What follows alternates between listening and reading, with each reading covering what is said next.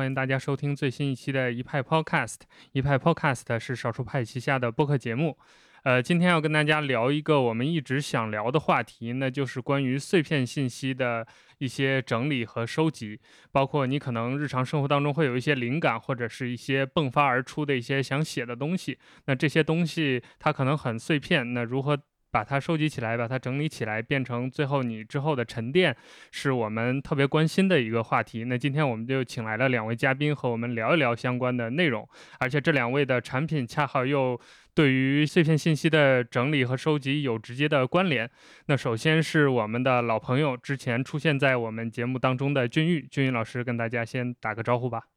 呃大家好，我是王俊玉，对，大概是去年这个时候上过一派吧。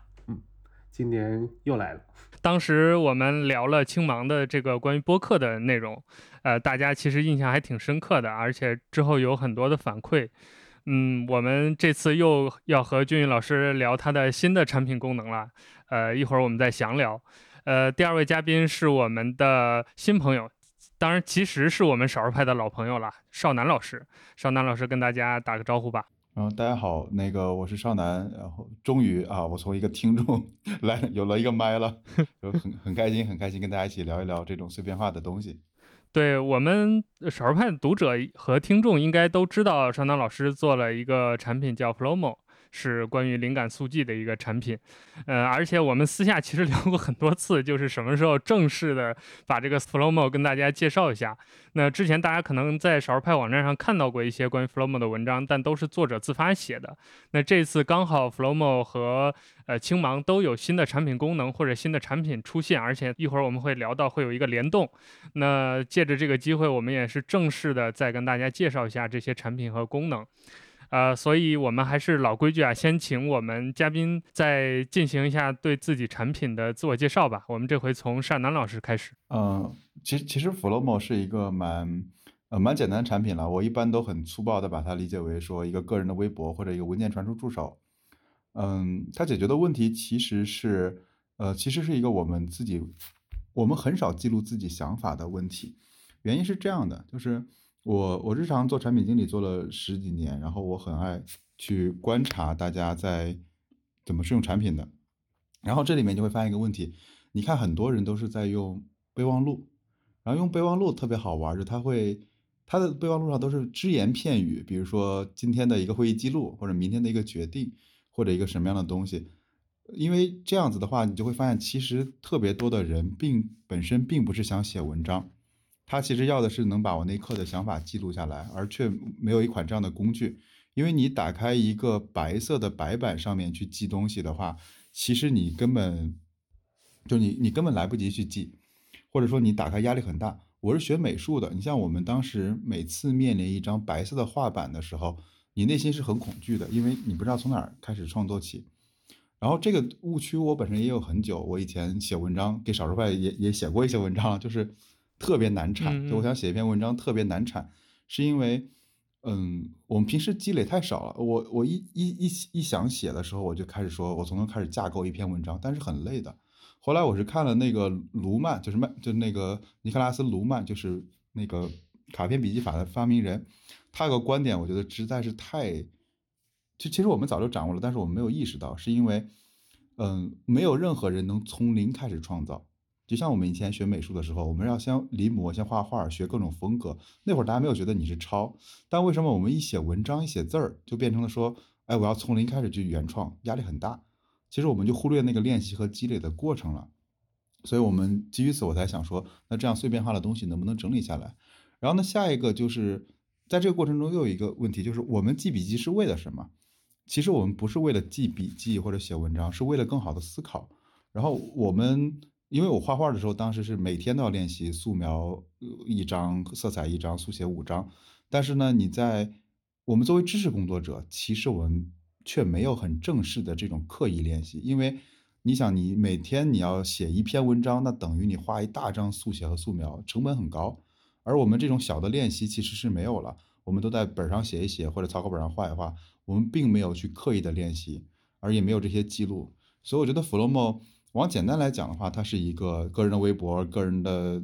个人的那个文件传输助手，但实际上它是一个思考和思维的工具，是希望你能记下来你的想法，然后不断的练习。嗯，你你看到的知识，你做的决策，你的把你的想法给 break down 下来，是这么一款产品。嗯，我有一件事情印象特别深刻，就是我知道 Flowmo 是三阳介绍给我的，然后当时我们之前那段时间就在研究怎么记这些碎片的灵感和想法，然后我当时就提出一个。呃，算是一个方法吧，就是我们可以研究，就是把自己的这些灵感和碎片写在 Telegram 里，因为 Telegram 可以自建频道，可以建一个个人频道，就是只有自己一个人能看到，然后就把这些想法丢进去。而且我们已经实践了一段时间，直到突然有一天，三阳跟我说：“哎，你来看看少南做了这个。”然后我就发现这个就，啊，他就跟我们之前对一个产品的期待特别像，就是。整个产品的形态，如果我们听众有没有用过的话，Flowmo 它主体的形态就很像一个自己跟自己说话的聊天工具。你可以把自己想记录的东西打在上面，然后它自动就生成一条类似于对话框一样的东西，那个就是你的记录。然后你看到的整个也是，呃，按顺序排列的一条一条的自己之前写过的那些想法和灵感。当然，你还可以导出和整理，包括这次可以跟我们青芒进行联动，自动的同步。所以其实我也挺好奇的，就是其实 Flowmo 是一个整体很轻的一个产品，它没有很复杂的功能。那少南老师，你在当初考虑做这个的时候，你理想当中这个产品的最终形态就是这样吗？还是说你也是先想解决一个刚才我们说到的这个灵感收集的问题，先从这儿出发做了这样一个，之后还会有一些别的功能添加进来呢？嗯，我我其实是一个很害怕复杂的人。嗯，做产品的话有两种做法。一种是做加法，不断的往上叠加东西；另一种是做减法，把基础的规则设计好，让这些规则自己演化。嗯，举个简单的例子，好理解就是，嗯，我们如果玩一个大型的 RPG，我们不停的做任务，你要去设计几十几百个任务，每个任务不一样，有主线、有支线、有对话，这是一种设计方法。第二种设计方法是我的世界，我只设计有几种方块，有每种方块是什么属性就结束了。塞尔达也是一个典型的例子，就是我只设计物理引擎和化学引擎。然后剩下的就是让这个世界自己发生。嗯，我也经常说，Flowmo 是一种 All in One，但这个 All in One 是把你所有的想法 All in One，没有任何的排版，没有任何的多余的修饰，就是你 Just Input，把它给写下来就结束了 All in One。但是呢，我们不会在功能上做很多东西，东西，甚至我现在都有点后悔，我们当时做的支持的格式就太多了，应该做的更简单，因为我们这样整理出来的是一个最小化的一个一个的原子型的卡片。那这样的东西你将来最好回溯和理解，所以不太会再做的更复杂了。我们会在这种基础上去不断的衍生它新的玩法，但是不会把它做的更多的功能，比如加个思维导图什么的，这肯定是不会做的。呃，Flomo 其实一开始就是从它诞生是一个 Web 版，而且当初内测的时候最早功能还挺简单的，还有很多 bug，然后一直到现在，包括最近我们。这次想做这个节目有一个原因，就是 iOS 的客户端也上线了，等于说从安卓到 iOS 到 Web 版，这个产品线已经算是齐备了。那这个开发的过程当中有经历过什么困难，或者当中有什么波折吗？嗯，波折还挺多的，就是，嗯，我觉得这里面有几个让我忽略的东西。第一是我们后台大家时候聊起来的时候看，还是工作日的时候，Web 版还是很重要的。就这，如果你作为一个思想的工具，你只有一个，你只有一个端是不够的。比如你只有 iOS，只有安卓是远远不够的。所以 Web 当时是最好的跨平台工具，我们就选了这个。包括一些 PWA 的支持，或支持完了之后发现挺坑的，因为国内的浏览器对它支持太可怕了，就完全不太能用。然后呢，基于此之后呢，我们设计完之后，我们还不仅仅是做了那个 App，而是我们先把 API 开放出来了。因为我认为今天做产品有一个观念上的变化，不是说两端或者三端，而是用户在哪里。如果用户在哪里，我就应该在哪里。我们其实的，我们像水一样，只要你在哪，我们就流到哪里，而不是说我很硬的把你抓过来，把你粘在我身上。我是一个 iOS，我是一个安卓。我们最早开发的其实叫做微信端，是你通过我的微信可以直接在里面输入，这是我们最早最早的一个多端。所以这是一个可能大家忽略掉的地方，我认为那是也是一端。包括我们昨天上线了 Tele Telegram 的那个，就是一个第三方开发者基于 API 开发的。就我们其实已经有非常非常多端，包括 Telegram 的、Chrome 的，然后呃那个呃 Alfred，然后那个 YouTube，我们有非常非常多端。其实不仅仅是这几个端了。啊，我我想插个问题，就是其实因为包包括也是我们这次在做第三方整合的时候，其实也还是会注意到这几年的新产品其实有 API 的非常非常非常少。嗯，是的，是的。对，其实大家现在都不想做 API，它已经不是说当时啊我们说 Web 二点零的那个时代，几乎所有的产品都会有 API。你当时把 API 开出来会有担心吗？或者说为什么别人不做 API 呢？呃，我我反过来想一件事儿，我们的 API 可能有一个隐条件，大家不知道，我们的 API 是限制输入上限的，也就是你每天往 Flow 里写，一百条那个，对你往里写的是有一个数据上限的，因为我我我我要通过规则来去治理这些 API，因为 Web 二点零我们经历过，相当于是你可以用做一个第三方的微博客户端嘛，就全功能的微博客户端，那那微博所有的商业模式就挂了。我觉得第一是你开放肯定是有限度的。然后第二个是你通过这些规则来去治理你到底开放什么样的程度，不是无条件开放。我觉得 API 的开放的设计其实是挺难设计的。是，包括你们现在也有，也是只有输入还没有输出的部分。对对对，就这个，因为 API 如果你私信一点来讲，它很容易把你变成空心化嘛。包括你像 Notion 到现在为止，它的 API 也没有开放出来。但如果你开放的好，像 Airtable 开放的好，那就非常非常厉害，它基本上可以成为一个后端数据库，对吧？对。对你拿它来建站啊，拿它来搭各种各样的东西都可以。就目前来说，Flowmo 的 API 使用率怎么样呢？呃，是我们的一个很很重要的增长潜力。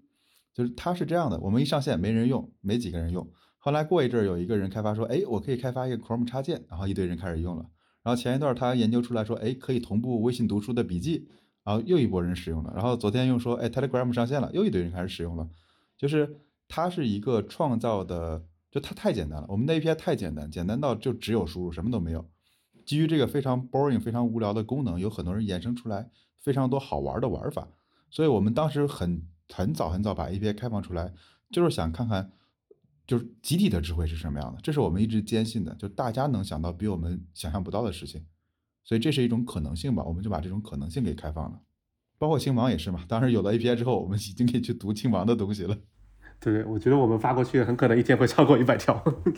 刚才我就想说，刚好可以借着这个，我们俊老师再跟大家讲讲青芒的这次更新吧，这个自动同步的功能。对，我觉得要说自动同步这个功能，可能还是得先来讲，是说我们的啊马克功能。对，因为青芒杂志是去年重新上线的时候，我们在 App Store 的那个副标题叫做“订阅一切，马克一切”。那从一个阅读工具的角度来讲呢，订阅这个，我觉得可能少数派的听众和读者都很好理解，对吧？我们听播客，我们过传统的 SS，其实都是一个订阅。那马克是怎么一回事呢？其实我们整个的定位呢，还是面向啊非常认真的阅读者，就是我们是一个给认真的阅读者准备的一个阅读工具。那从阅读的整个的过程来讲，我一直会说，阅读其实分成了很多流程，呃，分成了一个有分，其实阅读是有一个生命周期的，啊，从你发现一个订阅到你订阅它，到你每天去读，啊，来自这个媒体的文章，你读的过程当中你需要积累，积累完了以后你需要去内化，需要去分享。那我们其实产品开发的过程呢，是从前往后做的。我们之前呢是先把订阅这部分、阅读这一部分先做的比较的完整。啊，但同时呢，我们其实是啊一直在，我其实挺引以为傲的一个交互，就是我们的马克的这个交互，就是你在我们的产品里面，你把手指稍微在文章上面停个半秒钟，也不是点击，你还是需要停一会儿的。你停一会儿以后，我们会自动的来把你现在手指所在的这句话切好，然后把它记到你的笔记本里面来。这个功能我们叫做马克。很多用户呢一开始用会觉得挺不习惯的，因为我们啊这样去记笔记的话，其实也不能去很精确的去选择你要记哪个词，很精确的选择范围，我们就是自动的来把这个句子给切好。但是用了一段时间以后，你还是会发现，你还是会发现说，其实这个交互真的真的是非常的爽。我觉得跟少南在啊 From 的主页上面讲的一句话，我其实非常非常认同的，就是量变才能形成质变。那传统的产品里面，你要去记一个笔记呢，你的操作其实是挺麻烦的嘛。如果我们举 iPhone 的例子呢，就是说你手指可能要长摁，长摁了以后呢，你会去触发 iPhone 的那个选择的那个文本选择那个界面，对吧？然后你再去拖它前面有一个手柄，后面有个手柄，你分别去拖，你摁下去的时候啊，因为还会还会看到一个放大镜来帮助你去精确的去做选择。你就这么很仔细的去把它前面拖对，后面拖对，然后这个时候一般的 app 呢会再弹出一个菜单，就是那个黑色那个菜单，来问你是说啊你是要复制呢，还是要啊做笔记呢，还是要查词呢、搜索啊等等的。那我们的整个交互其实只需要你把手指放上去零点五秒。那虽然它是没有办法精确的选词，但是这个节省的时间实在是太爽了，它实在是太爽。所以这是你用青芒的感受，就是说你在阅读的过程当中，过去你可能用别的产品也有这种啊 highlight 高亮这种功能，但是因为用起来实在太麻烦了，那就是说你实在是真的很想记下来的东西，你才会用这种功能把它记下来。比如说用 Kindle 的时候，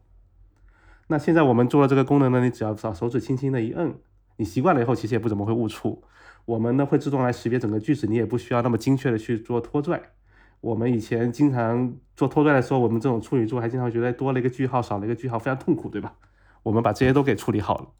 所以其实你就很方便的去把它给马克下来就行了。那这个就是我们说的订阅一切、马克一切的这后半个部分，就是我们在青芒这个阅读工具里面，除了提供订阅阅读以以以外，我们也提供这种马克啊，把它积累到笔记这样的一个功能。所以它其实在我们产品里面也是一个非常强大的一个工具，也是。每天的使用率会非常非常高的一个功能。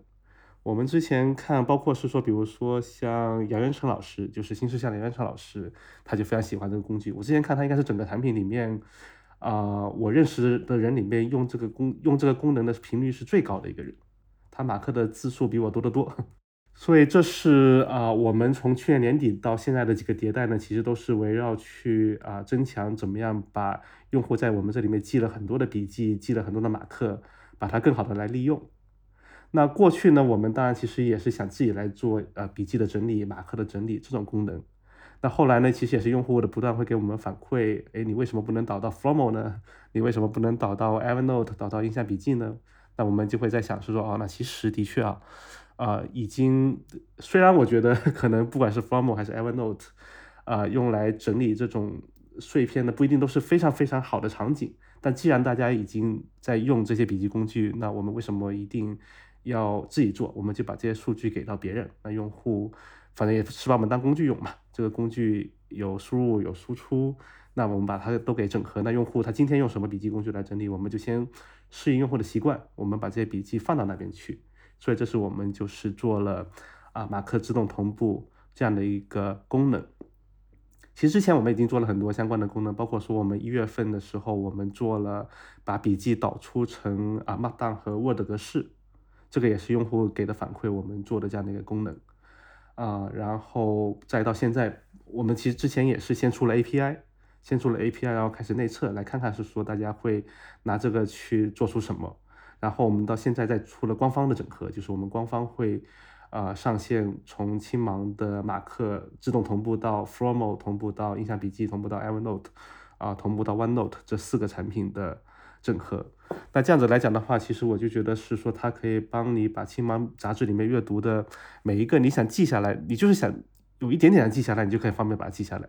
你不用是说把它的阈值设的特别的高，然后你把你记下来的这些马克、这些笔记可以同步到你现在最常用的笔记工具里面。然后它就不会丢掉你任何的一个可能有一点点灵感，有一点点积累这样的一个瞬间，所以这是啊我们的马克自动同步这样的一个功能。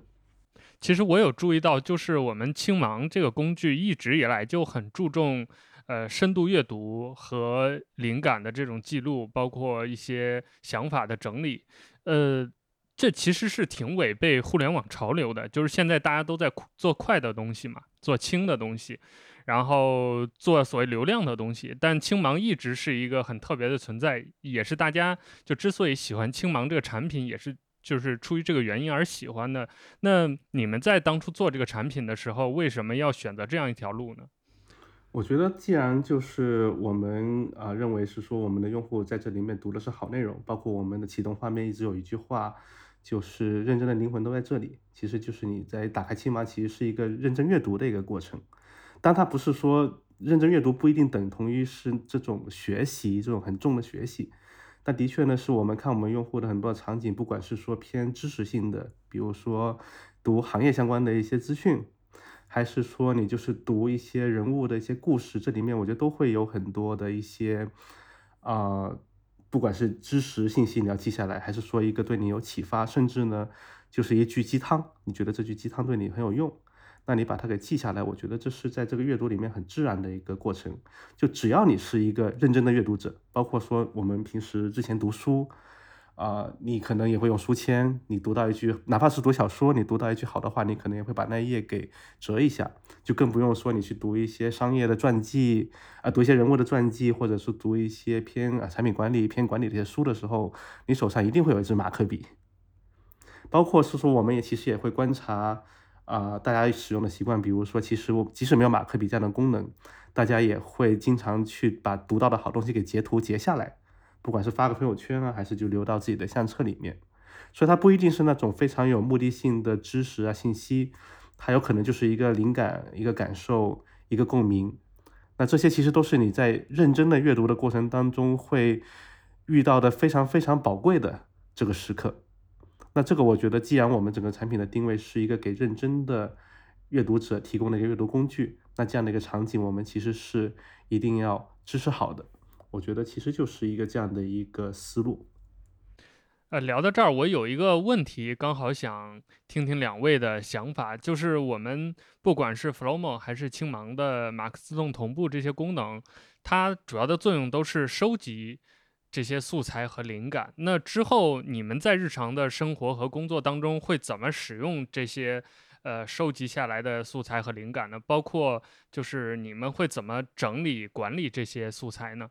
呃，我是这样的，就是我们在产品功能里有几个帮忙的。第一是呃那个每日回顾，因为每日回顾里面很重要的就是你可以选择一个标签的范围，当然这个还要后面还要升级啊。你可以选择一个标签，然后呢，它会以每天某个时段来给你。比如我有两个，一个是三省吾身，这个多半记录的是我每天的一些情绪和一些决策上的变化，它会在每天晚上十点提醒我。然后呢，另一个是早上的，就是灵感库，我每天早上九点会有另外一条提醒我。然后呢，我拿到这条信息之后呢，我多半会在这个信息下面进行一些批注，就说，哎，我当时怎么会这么傻，或者我当时怎么会有这么蠢的想法，我会对它进行二次的 comment。所以这是一种情况，就是它是被动的激发。然后另外一种是主动的，其实其实蛮简单，因为你日常记的很多想法。举个典型的例子，我之前有一个叫面试题库，我在这个面试题库里积累的非常多，有时候可能跟朋友聊天记一条，可能仔细想想可能记个五六条。它都在某个标签下面，那我只是需要的时候我就把它给 search 出来就 OK 了，就这么简单的。呃，我其实之前在用 Flomo 之前，我自己最常用的笔记工具是 Google Keep。其实跟 Flomo 的理念，我觉得也稍微有点相似的地方，就是你一开始讲的，比如说传统的笔记本，比如说啊、呃 iPhone 自带的备忘录啊等等的，其实它都是一个个文档。那 Google Keep 跟 Flomo 我觉得比较类似的地方就在于是说，它其实是很适合去收集碎片的。那包括你刚刚讲到是说，其实人他总有一个积累的过程，这积累的过程对我来讲，当然很多时候就是从啊、阅读里面来。所以就是以前的做法呢，就是说读东西，读到好东西呢，可能先马克下来，马克下来了以后呢，隔一段时间会把它给啊、有一些时候会把它给复制粘贴到 Google Keep 里面去做一些整理，比如说我们里面也会去打标签，啊、也会去用颜色做一些分类，但现在这些就已经用 Flomo 来替代了。比如说我们现在支持了马克自动同步这个功能以后，我也一直在用，那相当于是每天我在青芒里面的马克会自动进到 Flomo 里面去。那在 Flomo 里面，呃，青芒过去同步过去的这些笔记呢，会有一个专门的 tag，就是叫青芒杂志这样的一个 tag，所以它也不会弄乱我原来的笔记，我就不需要的时候我就把它给批量给删掉就好了。再往后呢，的确，呃，包括少南你也在呃 Flomo 学院里面会讲到说，那 Flomo 不适合做所有的事情。那我以前呢是会整理到文档里面，就是比如说，哎，同样都是讲播客的，播客的一些数据，不同的一些产品，不同的一些人的一些看法，我会整理到一个文档里面去。那后来呢，从前年开始，我换到了 Notion，那就会用 Notion 里面来去做这样的一个啊、整理的这样的一个工作。但这个过程就还是挺重的，必须肯定是在电脑上面才来完成，所以就是整理的频率也不会特别高，可能一两个月才会做一次。这个我觉得现在来讲也还是我自己在产品上面的一个痛点吧，还是会觉得是说，哎，不管是啊、呃别的笔记产品，还是说我们自己能不能以后能把这个场景给做得更好一点。嗯，我觉得就是信息多了之后，总要面对一个问题，就是很多，比如一年前、半年前我记录的一些碎片的东西，我不重要，然后也没有注意它，或者没有整理它，然后慢慢的这些东西就变成收件箱里堆积的一些，有点像垃圾的那种感觉，就是也不会再去看它，但也堆在那儿，也不想整理它。对于这种信息的堆积，其实一直以来是我们很多喜欢收集信息的用户。长期在面临的一个痛点，那对于这个两位有没有什么呃相关的一些解决的小技巧或者分享的心得呢？这这个我就是整理了，比如说我整理的最多的可能是数据，其实各种各样的数据，这些数据呢，你单个看的时候呢，可能不会觉得很有意思，但是你把隔几年的啊不同的数据，比如说呃，我想举个什么例子，比如说你今年说播客有多少个？啊，明年看那条数据呢，是说，呃，那人均听播客多长时间，啊，等等这些数据，你把它串到一起去的话，其实你能产生蛮多的洞察的。然后这件事情，第一步当然是记下来。呃，过去用各种产品，就有时候你记不下来，所以你很多时候你要再依靠搜索再去。哎，我三年前读过一篇文章，里面讲到过什么数据，那篇文章我可能连标题都想不起来了。所以你可能很多时候你要靠搜索来做这个事情。那现在至少来讲的话，我可以马克，那我就是把这个阈值能够提得非常降得非常的低。我但凡觉得可能有点用处的，我都先马克了再说。所以这个对搜索来讲就会就会容易很多。后面一件事情其实就是我们现在同步到 formal 打个 tag 啊会好一点，但它还是没有还没有到最后的这一步，就是说被变成一个更加的结构化、更加完整的一个的一个知识。这一步我现在的确还是依靠 Notion 来完成的。好像目前除了勤快一点以外，没有什么别的 更好的办法。但是比如说像，呃，我过去用笔记产品，我其实会认为是说，比如说像 Formal，可能对我来讲是一个暂存箱，我不会认为说这里面的东西我要永久放在 Formal，所以我一旦处理了，我就从 Formal 里面去把它给去掉，这是我的一个习惯的用法。这样子呢，我就会看着 Formal 里面的呃笔记的数量呢保持在一定的范围，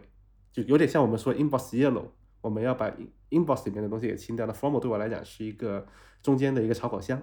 所以它最后的里面的东西，如果我整理的非常勤快的话，最后应该是归零的。那这样子至少来讲能保证帮助我来 track 啊这样的一个知识流转这样的一个这样的一个流程嘛，它不会中间出现什么遗漏啊，出现呃一些漏掉的一些东西。就你在疯狂暗示我要做归档功能吗？我，其实 删掉就可以。现在我现在其实其实会删掉，呃，但我其实真的我用 Formal 的很多习惯都是我过去用 Google Keep 搬过来的。OK，对，Google Keep 我也不归档，我直接我直接删掉了，我其实直接删掉了，因为我相当于 Notion 是我的，相当于 Notion 是我的归档。嗯，OK，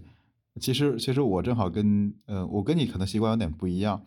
嗯，我之前其实。就是年少无知的时候，我们订阅了非常多的公众号，然后我就发现没法看了。呃，不管微信怎么改，我我的定位是一直是过载的，就一直没法看。我中间试了很多次，后来我就很欣喜的，就是我的无敌猫罐头特别多，然后我就在在那个 在青在青蛙上狂订。但是我定了一条规矩，第一是如果他每天日更的，全部全部不要。然后我会订了很多我的朋友或者说一些小众的。可能一年就他就发了一篇，或者或者或者可能真的就再也不更新了。但是呢，它里面有很多的价值，所以所以你看我我那天在青芒上的那个，你能看到我的那个 list 吗？基本上都是属于没几个人关注的，就是几十一百左右的。因为很优质的这些人，这些内容它并不会很大众化的那么日更。你想，我们有很多洞察，怎么可能一天一篇啊？我们又不是神仙。我觉得就是能订阅到一些很优质的信息源是一个很关键的。然后第二个点，我觉得这是我最近一直在反思的一个事情，就是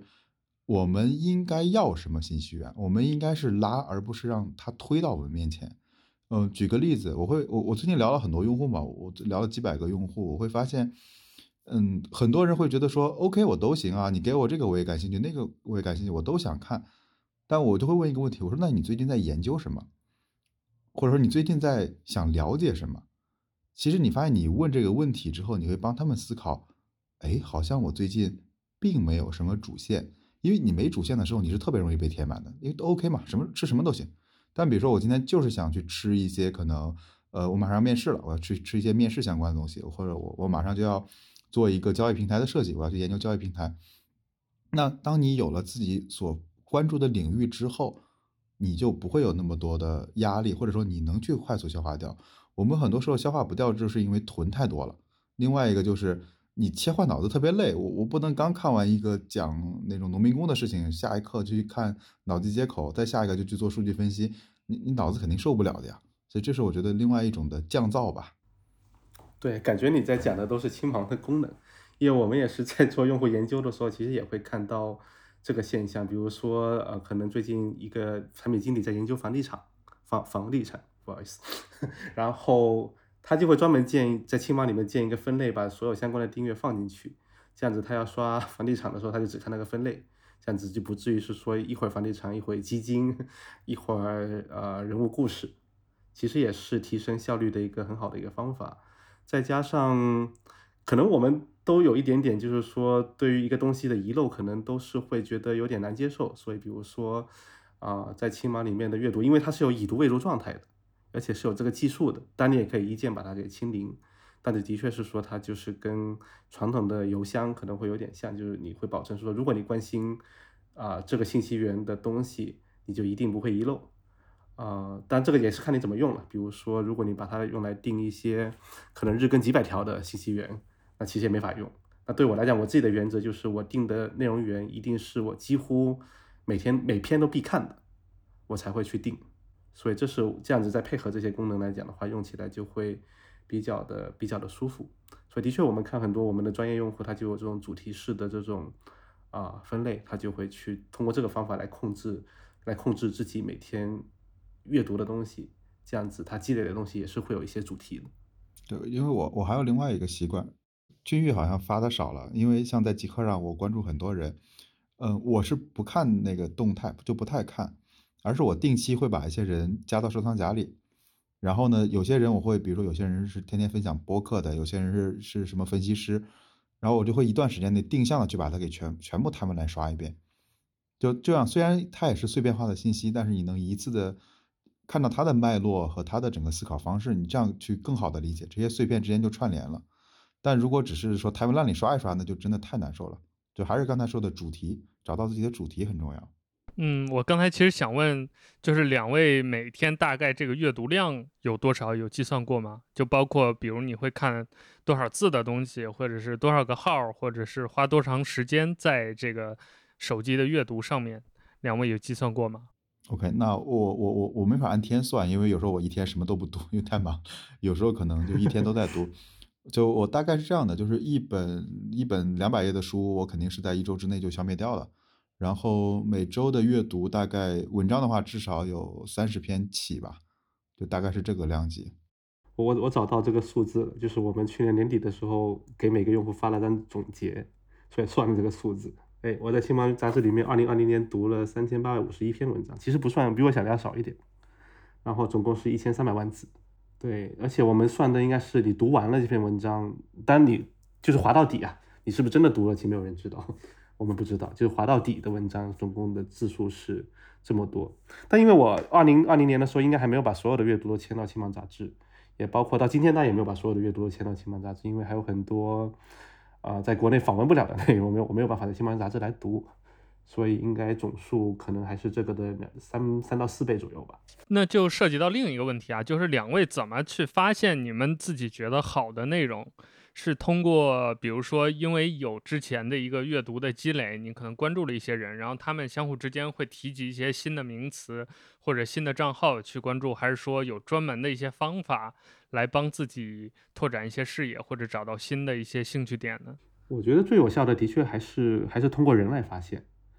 就是你单读东西也读了，从 Google Reader 那个年代算起，用 SS 或者类似的产品也用了有十五年了。对，差不多十五十六年了，所以你总是积累了一个清单，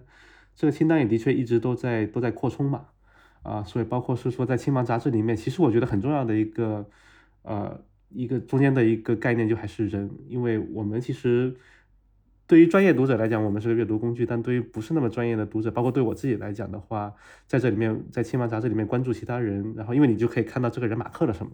然后我们又把马克这个事儿呢变得特别的轻松。所以你通过这个就很容易来发现一些新的啊内容的那些来源。我觉得通过人来发现是一个蛮好的一个做法的，也包括说你在一些其他的社交媒体上面，你会看到别人的分享，你会看到别人分享，你肯定会经常会看到一些分享是来自于你过去没有听说过、没有读过的媒体的。那你翻了他的几篇文章，你觉得这个媒体还不错，你就会想办法去啊订阅他，去关注他。我基本上还是通过这个方法去去发现的。通过算法就感觉比较困难，因为算法我感觉还是在这个层面还是挺难去评判一个呃内容的来源的好坏的。我非常同意君玉的观点了，我也是通过人，那个君玉的有个阅读阅读列表一直是我订订阅着的，我要经常看一看。对，所以就是肯定自己会有积累的一些一些渠道了。呃，那我就不重重复君玉的，然后我再讲一个我自己额外的方法，就是呃主题驱动或者问题驱动。比如说我现在做 Flowmo，首先你会有一份主要的工作嘛？那这份工作里面会产生各种各样的问题，比如 Flowmo 给我产生几个问题：第一，它在营销推广上和品牌上面怎么做，这是一个领域的未知。然后呢，接下来比如说它会在整个产品设计，呃，包括整个思维工具它的整个历史是怎么演化的，所以我会去看很多计算机先锋的一九六几年、一九七几年的内容，然后再加上比如说可能它还有关于怎么人是怎么思考、怎么做决策、知识是什么、知识怎么形成的，我我分的这三大领域。然后在这三大领域里面呢，就是一方面会像君玉说的，我要找人嘛，找到一些朋友啊，问一问有什么建议和意见，给点指导。另一方面就是去找一些文章，这些文章它会相互引引用的，比如经典的文章，嗯，他会像那个西蒙赫伯特，他他就是个巨大的知识库。你找到这个人，他能有非常多的 refere 通过这些 refere 再来找到这些内容。我觉得主动 search 会比被动的接收信息的质量要高很多。现在马克自动同步和 Flowmo 之间的联动还是基于 API 的一个，其实是很简单的一个自动同步了，就是把这边的信息同步到那边去，两边都能看到。那未来就是会不会你们还有一些别的互动，包括各自的产品还会有哪些新的功能或者是新的动向可以跟我们听众分享的呢？我们还从少南老师开始吧。OK，嗯，我们我们要做的下一步其实是刚才大家都提到的，呃，我们怎么去整理这些知识？我们下一步其实最关键的是把链接和关系给发现出来，而这里面我觉得有有几个观点可能和之前不太一样。第一，之前很多产品他会希望大家。做的非常 MECE，就结构非常清晰，分门别类特别好。但我一直不赞同这个观点，因为我觉得结构是生长出来的。那我我这边想做的一个是主动，一个是被动。主动的话，我们会在 tag 跟 tag 之间，memo 跟 memo 之间建立联系，但肯定不会像 Roman 那样做的那么 geek 或者那么复杂。我哪怕可能会操作的笨一点，但是能让用户理解。OK，这两者之间是怎么组合起来的？就是把我们的批注功能进一步的给进化。然后呢，另一方面是我们会在就我们会在涌现这个角度上去想，因为我们有个功能叫随机漫步。随机漫步是把你所有的记录下来的内容，然后自动去涌现出来一些规则。比如说很典型的，像我之前没有记过一个叫信心这个词，我是不会把它打 tag，但我会发现说我在很多地方都记过这个词。那这个词它背后跟哪些又进行相关的？我们会来主动的帮你去涌现这些潜在的联系。然后呢，这是主动跟被动，这是一个全局的。那在全局之外，其实还有一种整理。呃，你可以这样来想象，Flowmo 是一个巨大的 Excel 表格，这个表格里面第一列是时间，第二列是你记的内容，但它背后还有非常非常多的属性。那你想整理的时候，你应该是这样想，就是首先我先 select，我先选择一些这个表格里包含哪些属性的东西，然后把它放到一张新的 Excel 表上去，并且以什么样的方式展现出来，这个是我们想做。其实我们就是一个大 Excel 啊，我们是一个 Excel 的功能而已。所以这是我们后续会考虑做的，呃，三个东西吧。一个是主动，一个是被动的涌现，然后另外一个是你可以选择一些条件，以合适的方式展示。呃，我们其实整个的过程，刚才会讲是说，我会认为说，用户用我们整个产品的过程是从发现，就我们刚才其实也在讨论怎么发现一个新的内容信息的来源，从发现到订阅到阅读。然后到积累，然后到整理分享。但整理分享整理的这一步，我们现在就通过 API 就交给其他产品了，所以我们可以暂时先在这里面缓一缓。然后我们日常的迭代呢，其实最大的一部分呢是围绕中度读者的阅读的需求，就是在阅读的这一部分。因为这一部分呢，呃，从一个很认真的阅读者的角度来讲，还是会有很多的需求我们没有满足的。但这些其实都脱离不开大家的想象力，比如说像。能不能调整阅读的字号、字重和字体？这个事物的确是我过去坚持不想调整的，但现在稍微理解了一下为什么有些用户他的确想调，所以就还是准备把这个功能给做了。比如说，呃，在笔记里面搜索，啊，这个其实当然也是去啊逃避整理的一种做法。我其实也会很喜欢说，最早的 Gmail 其实有一个，呃，有一个它有一句算是 slogan 吧，就是叫做 Search，呃，Don't Sort。就是说你不用整理，你搜索就好了。所以我们也想把搜索，把在自己的笔记里面的搜索功能给做得更好一点。比如说呢，也可能是因为我读的外文内容比较的多，所以大家可能经常在青芒里面会看到外文内容，就是因为可能被我马克了，所以它会被传播出去。那大家就会讲到是说，那外文内容可能读不懂啊，所以比如说翻译功能这种也是有比较成熟的 API 我们可以去使用的。还有比如说是在 电脑上怎么去阅读。那我们现在当然是用啊 M1 的，用呃 Apple 的 M1 的芯片的，可以勉强装上我们的 iPad 版本，但这样体验其实很差，所以我们还是准备有一个 Web 版，这个可能跟少南的迭代的路径是反过来的，我们到现在还拖着 Web 版还没有做，啊，然后还有非常重要的，其实是我们去年上一派的时候主推的这个功能，那功能内测了一年呢，我们还没发布，你知道吗？这个我也觉得非常的令人发指，就是播客功能。对，播客功能我们并没有停掉，但的确它内测了一年多了，我们还没有把它给正式发布，这个我也很难忍，所以我们还是想把它给啊发布的。因为播客真的，我觉得跟图文一样，其实都是大家今天接受信息和灵感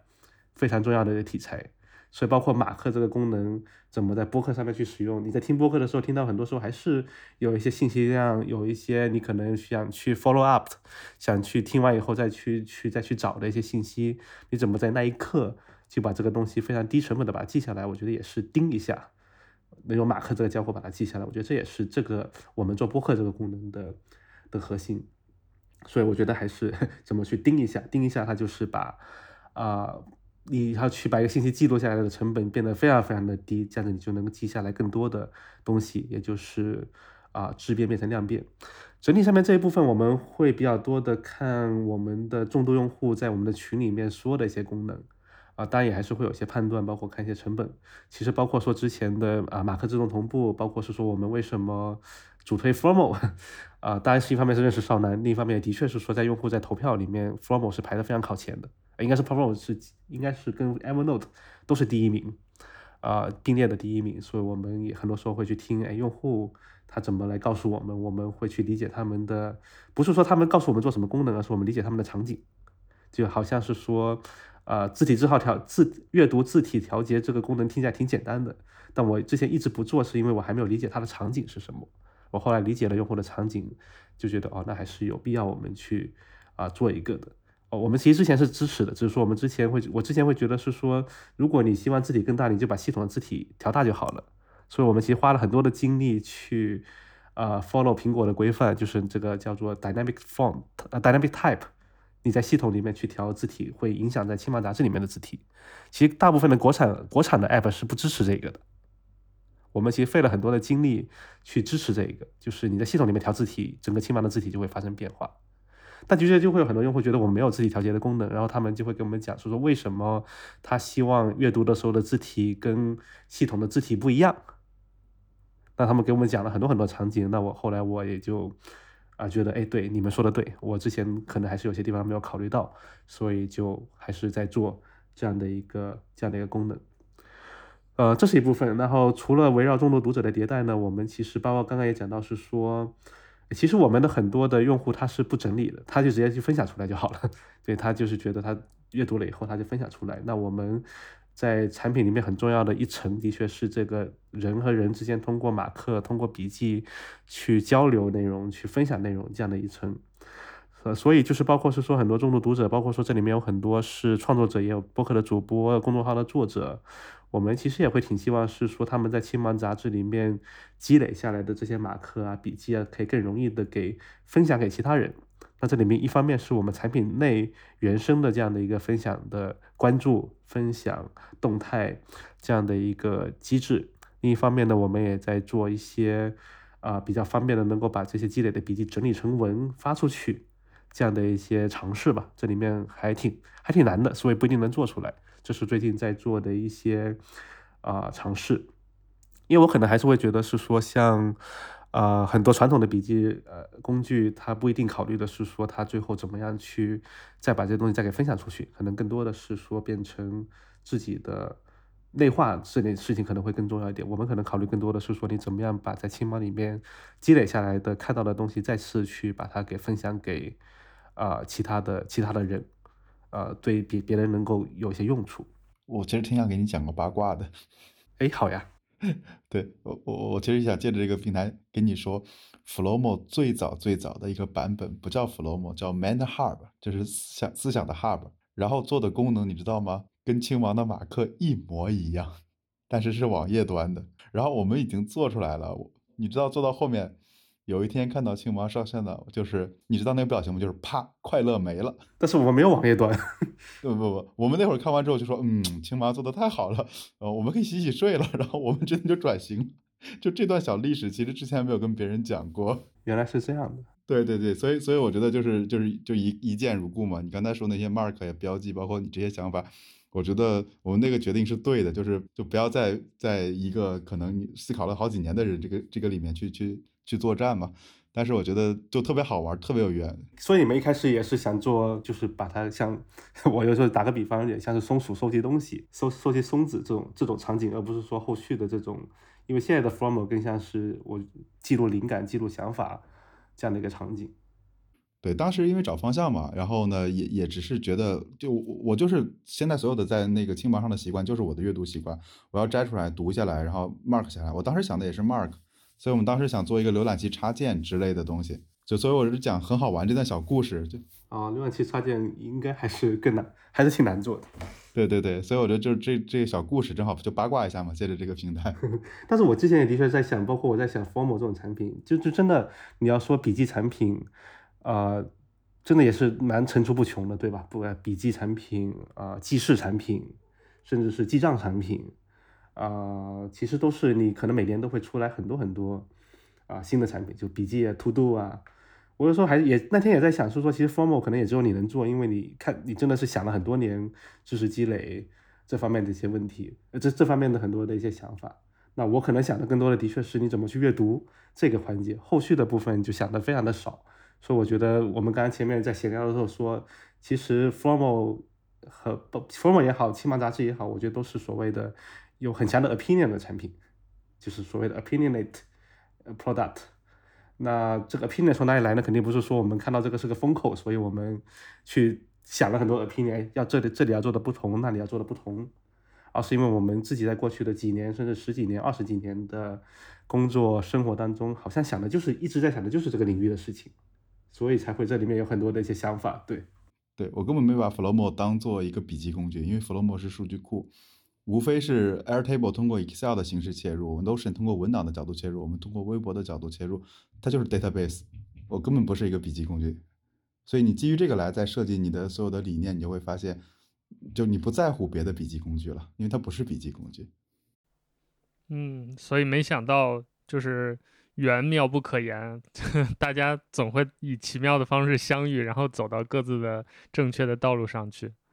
对对对，所以我说一定要拎着拎着那个土特产去找君玉感谢一下嘛。对，所以刚好这次我们可以提一下，就是我们呃有这样一期节目，也是因为这个我们两款产品有一个联动的，相当于一个 bundle，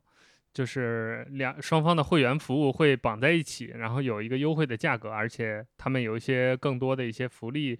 呃，在当中大家可以去，就是我们少儿派到时候也会上这个，然后大。等待大家听到这期节目的时候，对应的文章也就是介绍的内容也会上线，所以大家去可以看一看详情。就这两款产品刚好是走在两个不同的路线上，但刚好又有一些交叉点，那它们功能在一起互补，加上这个 bundle 可以放大这种信息收集和管理的一些效率。对，就是整个流程，其实两个产品就正好能够完整的来啊满足。我觉得这个的确是个蛮好的一个搭配的。我一定一定要那个啥，我觉得还有一个一定要说的，呃，就这个合作的名字，呃，是叫 梦婷同学起的，叫弱弱，一定要说一下周梦婷同学起的弱弱联合。我们的玩法是 formal 和《青芒杂志叫弱弱联合。对我们，我们是把两个会员价格相减，得到了这个优惠的价格，而不是相加再打折。还好。还好我们会员价格差别比较大，要不然就减掉就变成零了。对，我就所以我觉得一定要提这个，就弱弱联合，就就是就是特别好玩，特别有意思。